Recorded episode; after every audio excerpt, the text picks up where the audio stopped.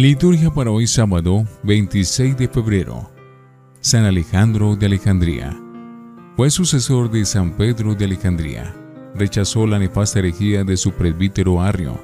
Junto a otros 318 padres participó en el primer concilio de Nicea, que condenó tal error. Alejandro es descrito como un hombre tenido en el más alto honor por el pueblo y el clero, magnífico, liberal, elocuente, justo, amante de Dios y el hombre, dedicado a los pobres, bueno y bondadoso para todos. Murió hacia el año 326.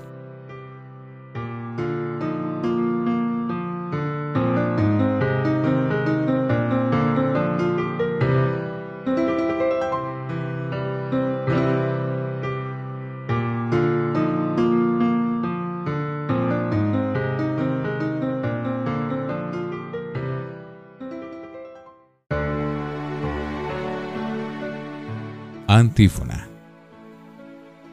Alégrate, María, llena de gracia, el Señor está contigo. Bendita tú eres entre las mujeres y bendito es el fruto de tu vientre. Oremos. Oh Dios, que elegiste como Madre del Salvador a la bienaventurada Virgen María, singularmente bendita entre los humildes y los pobres, concédenos que siguiendo sus ejemplos, te tributemos el homenaje de una fe sincera y en ti pongamos toda nuestra esperanza de salvación. Por nuestro Señor Jesucristo, tu Hijo.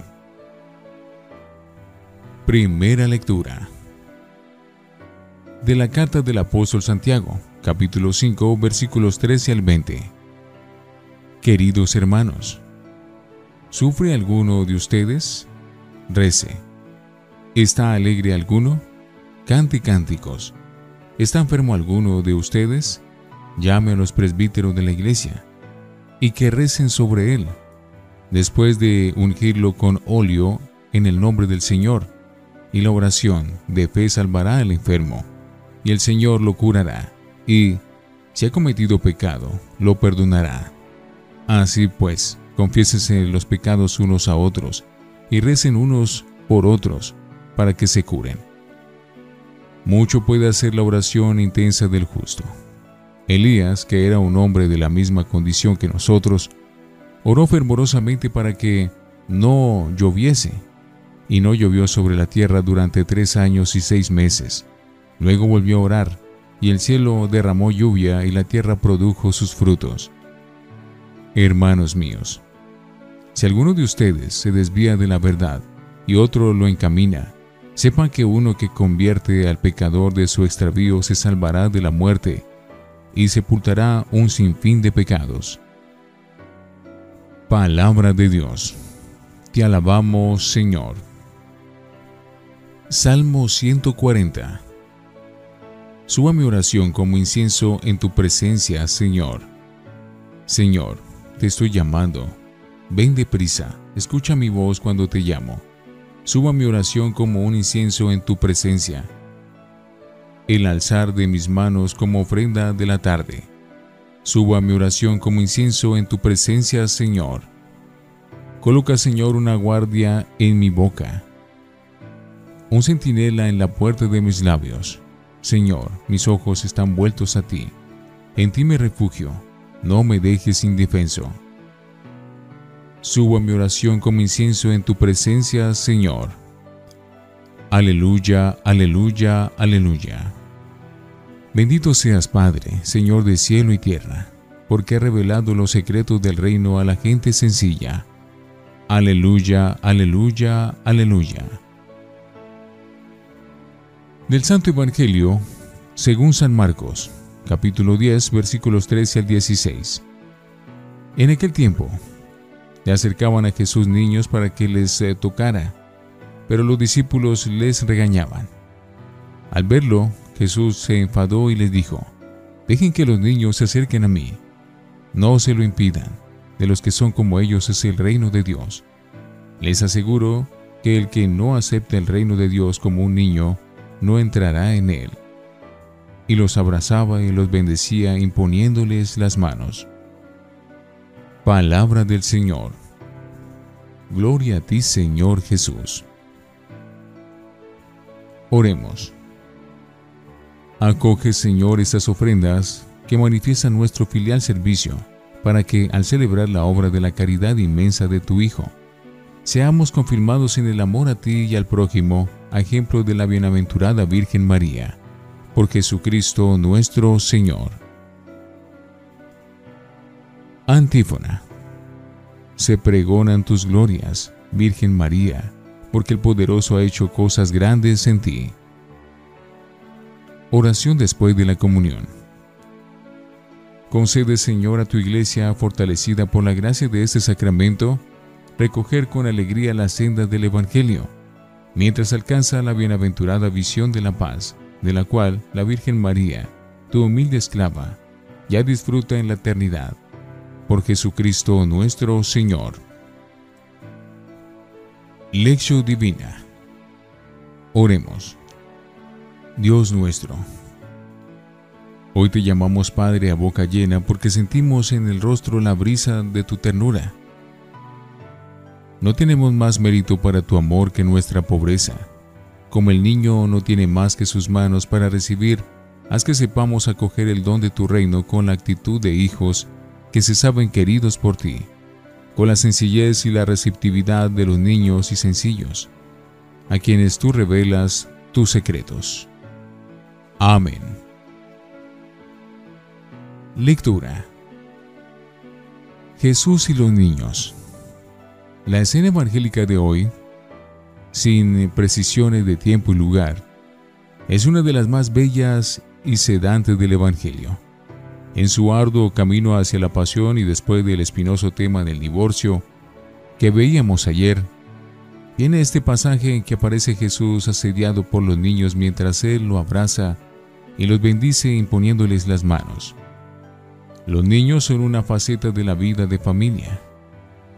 Si del Evangelio de ayer se concluía, entre otros puntos, la dignidad de la mujer, hoy se acentúa la de los niños.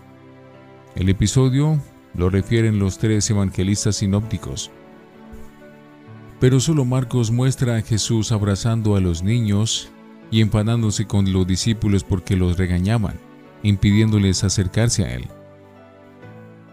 Era costumbre presentar a los niños a los rabinos para que los bendijeran imponiéndoles las manos, como dice Mateo 19:13. Ese sentido tiene el para que los tocara que anota Marcos. Como los apóstoles trataban de alejar a los eh, padres y niños para que no molestaran al maestro, Él les dice, dejen que los niños se acerquen a mí, no se lo impidan. De los que son como ellos es el reino de Dios. Más todavía, continúa diciendo Jesús, les aseguro que el que no acepte el reino de Dios como un niño, no entrará en él. Para los jefes religiosos del judaísmo la religión era asunto de adultos y de varones más que de mujeres y niños. Sin embargo, según Jesús, el amor de Dios y su reino de salvación es ofrecido a todos, hombres, mujeres y niños. La única condición, aunque indispensable, es recibir esa oferta con la humildad y sencillez, receptividad y gratitud de un niño que acepta sin cálculos lo que sí le ofrece. La acogida de Jesús a los niños no es invitación al infantilismo ni utópica añoranza de la inocencia de la primera edad. Más bien, muestra el talento y la disposición consciente del adulto que, como niño ante Dios, se sabe dependiente de Él, pobre de espíritu y necesitado de su amor y de su gracia así como de la ayuda de los hermanos en el camino del seguimiento de Cristo. Poner por entero el corazón y las facultades personales en aquello que se recibe y se tiene entre manos, como hacen los niños, es la actividad más humana y completa para abrirnos a Dios sin reservas y dar cabida a su reino en nuestra vida.